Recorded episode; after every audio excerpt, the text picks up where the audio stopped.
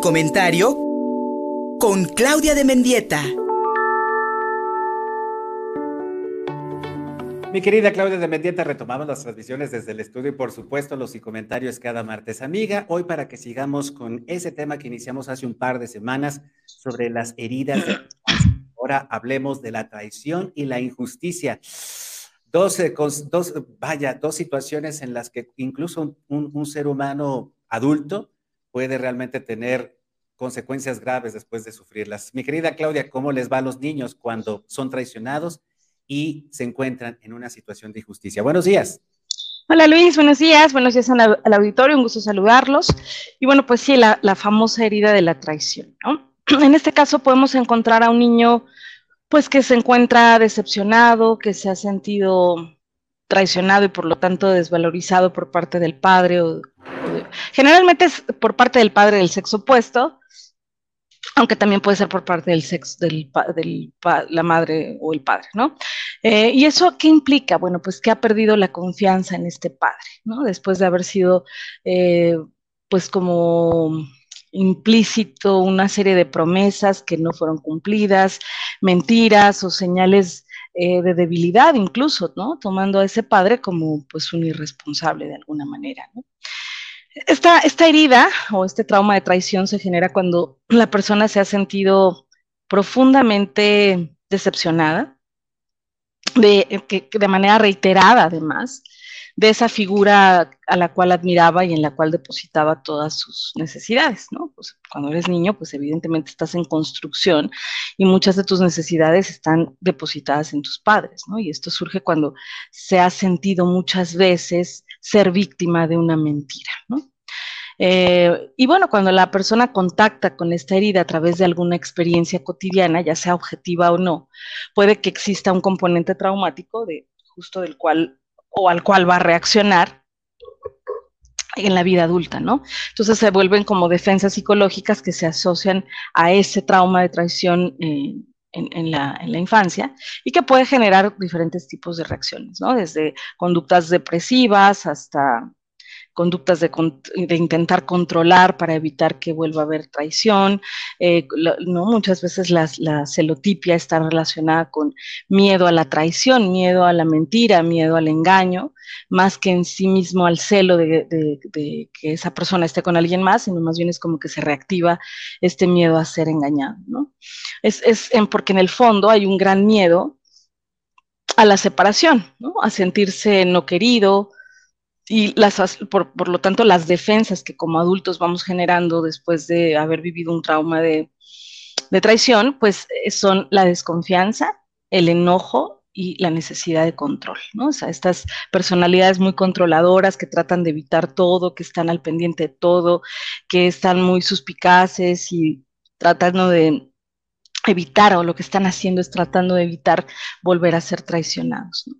Eh, de alguna manera la máscara de la traición es querer tener el control, ¿no? Las personas que han vivido este trauma de, traición o esta herida de traición desarrollan estas conductas eh, de control para poder ser fiel, responsables, ¿no? Porque no toleran la traición, ¿no? Entonces hacen todo lo posible por ser responsables, por ser fuertes, eh, honestos, ¿no? Incluso al emitir cualquier opinión, se impacientan, pueden ser muy puntuales, eh, sufren cuando pasa lo contrario, ¿no? No toleran los errores o no toleran las ambigüedades de los demás, ¿no? Puede que les cueste trabajo delegar porque eso implica confiar en otros y pues les causa mucha ansiedad que, que fallen, ¿no? Digamos que la defensa es el control. Y entonces este control eh, implica que la persona va a hacer grandes esfuerzos por convencer a los demás de que es fuerte, ¿no? De que tiene una personalidad fuerte. Y va a mostrar siempre que pueda eh, una sensación de capacidad, de fortaleza, porque quiere que lo consideren fuerte, responsable. Eh, va a buscar ser especial, importante, ¿no? Para que tenga atención de sus logros o reconocimiento. Eh, puede que confíe en las personas que, le, que admira, pero si se decepciona, puede que se vuelva más desconfiado todavía. Eh, considera su reputación muy importante, por eso quiere estar como en un nivel casi como perfeccionista. Eh, no soporta que le mientan, aunque igual pueda mentir, no soporta que le mientan porque le va a generar una reactivación de esta herida infantil, ¿no? Eh, de alguna manera espera mucho de los demás, se muestra exigente, se muestra rígido, ¿no? Eh, le gusta tener todo previsto, ¿no? se cree indispensable, le gusta que, que, los demás lo vean como indispensable y, y por supuesto la herida principal pues genera que difícilmente pueda confiar y se deje conocer con facilidad, ¿no? De alguna manera son evasivos y establecen relaciones de poca intimidad emocional. También puede presentarse ciertas actitudes de rencor, ¿no? Eh, pudiendo ser muy abruptos a la hora de terminar una relación, eh, sin dar opción a ser retomada por algo que a lo mejor pudo haber malinterpretado, ¿no? Entonces, de alguna manera, si estas heridas de traición fueron pues, importantes, fuertes, es importantísimo trabajarlas, ¿no? De tal modo que podamos vivir siendo nosotros mismos sin la necesidad de controlar, sin la necesidad de demostrar nada, como estar en, libertad, confiar en las personas en general, ¿no? Creo que la confianza es un punto muy importante de la salud mental, ¿no? En la medida en la que confiamos en alguien, también podemos eh, confiar en nosotros mismos y se da una retroalimentación positiva.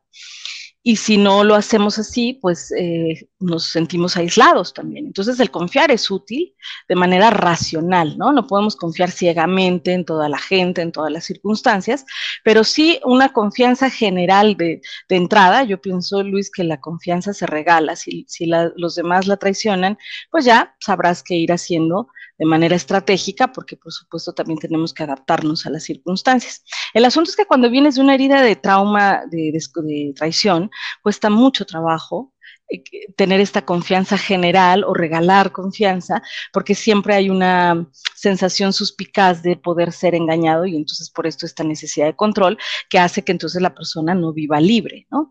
Eh, es muy común que en las relaciones de pareja haya alguien, algún miembro de la pareja que quiera controlar la conducta del otro, entre otras cosas para evitar ser traicionado, pero en algún punto se vuelve irracional. Entonces creo que es muy importante la reflexión en, ese punto. Si siento que necesito controlarlo todo, la pregunta es por qué, de dónde viene esto y cómo lo puedo superar, ¿no? Y bueno, la herida de injusticia, pues bueno, aquí esta surge porque el niño ha sufrido un, trato frío y autoritario por parte de su padre del mismo sexo.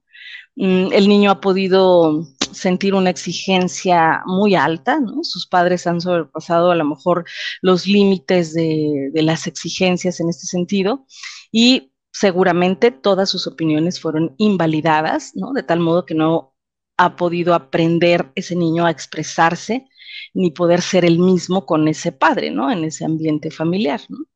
Esta herida de injusticia pues se genera cuando esta persona se ha sentido frecuentemente presionada bajo las expectativas altas o muy altas de sus padres. Y entonces cuando, cuando un adulto contacta con esta herida a través de alguna experiencia, ya sea real o no, pues eh, va a existir este componente del cual se siente que debe de protegerse. Eh, y digamos que estas personas lo que hacen es volverse rígidas. Muy estructuradas, pero muy rígidas. Porque tienen un miedo enorme a la frialdad emocional. Eh, y bueno, esta defensa de rigidez cognitiva o rigidez del pensamiento, pues incluye eh, dificultad para aceptar las razones de los demás, dificultad para adquirir eh, como o aceptar otras perspectivas de las cosas, una hiperreactividad a las situaciones que la persona juzga como injustas y por supuesto hay un perfeccionismo importante, ¿no? Esta herida de injusticia tiene como máscara la rigidez, ¿no? Porque, ¿qué, pasa ahí? Que procura la justicia, procura la exactitud al máximo, por ello tienden a ser perfeccionistas y esta perfección em, eh, es que pues eh, percibe que se le va a apreciar o se le va a querer por lo que hace más que por lo que es, ¿no? Y qué tan eficaz sea. tiene mucho miedo a equivocarse, tiene mucho miedo al error, em, se exige demasiado, no se pone límites, ¿no? Entonces, los, los problemas que una persona con esta herida va a presentar pues es que va a vivir una dinámica constante de perfección, de alcanzar metas, aunque esté agotada, eh, le va a quitar importancia a las cosas que le molestan, ¿no? Como, eh, no sé, por ejemplo, como si voy a trabajar 16 horas y voy a estar agotado, pero no importa, ¿no? Porque es como una actitud un tanto cuanto estoica. Em, y pues eso va a hacer que pierda otras cosas alrededor de su vida, ¿no? Porque hará lo necesario por controlar todo, también sus emociones, ¿no? El enojo, el miedo, tienen mucho miedo a perder el control, eh, a, mostrarse eh, fuera de, equilibrio, digamos, ¿no? Y tiene una gran necesidad de mantener el control, aunque a veces va a mostrar alguna conducta injusta con los demás, cuando exagera un hecho, justo además paradójicamente, donde no tolera la injusticia, a veces puede ser injusto también con los demás, como él vivió de niño esas injusticias, ¿no? Eh, todo, todo para esta persona debe ser justo, debe estar justificado, no se permiten disfrutar de otras cosas de la vida porque todo está en relación al deber ser. Entonces, bueno, como en resumen, Luis, esto, eh, digamos que eh, este asunto de la traición y este asunto de la injusticia yo creo que se refleja en conductas eh, de los padres donde en el caso de la injusticia mienten a los niños, ¿no? Eh, imagínate que tienes un hijo adoptivo y nunca le dices que es adoptivo hasta que se entera de manera eh, fortuita, e, eso, es, eso puede causar una fuerte herida de traición, ¿no? O estos padres exigentes que castigan al niño por no haber sacado casi que 11 en, el examen, o que tienen que ser perfectos y tienen que cumplir rutinas, y, su vida está solo centrada en el deber ser, generan estas sensaciones, ¿no? Por eso la crianza es un asunto tan complicado para poder llegar a un punto de equilibrio, ¿no? Y entonces ya por último, para cerrar este tema, Luis, me gustaría la próxima semana hablar de los cuatro estilos de crianza más importantes para que quienes nos escucharon estas dos semanas reflexionen un poquito de cómo están criando a sus hijos. Mi querida Claudia, yo estoy convencido de que los padres, de que los hijos no vinieron al mundo para cumplir las expectativas de los padres.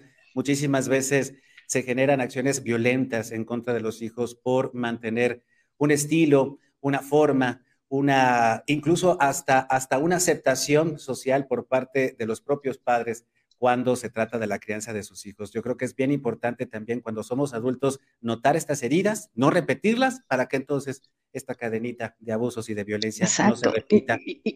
Y, no, y no querer eh, cumplir nuestras expectativas a través de nuestros hijos. ¿no? Decía, decía un autor de un libro que ahora no recuerdo cómo se llama, decía, tus hijos no son tus hijos, son los hijos y las hijas de tus anhelos. Y aunque, no, y aunque están contigo, no te pertenecen.